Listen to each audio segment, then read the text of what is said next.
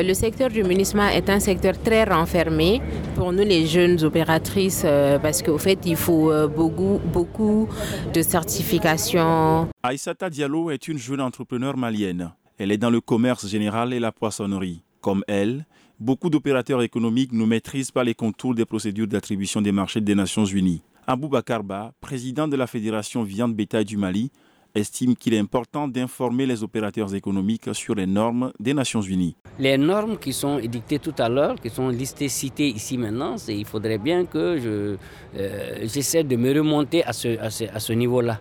Et j'essaie de, remonter aussi la qualité de, de la viande malienne à ce niveau-là.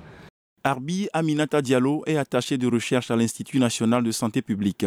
Pour elle, il faut accompagner les entreprises maliennes à se conformer aux normes de qualité pour être compétitives sur le marché des Nations Unies. C'est vraiment important que les entreprises soient accompagnées pour qu'ils puissent répondre aux normes de qualité, puis accéder au marché international.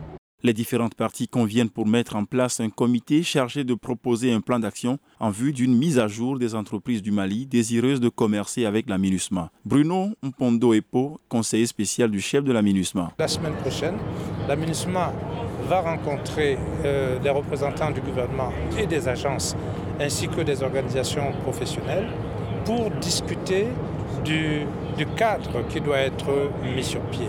Et c'est une fois que ce cadre est mis sur pied qu'on parlera d'un plan d'action qui permettra soit un renforcement des capacités, soit un renforcement institutionnel.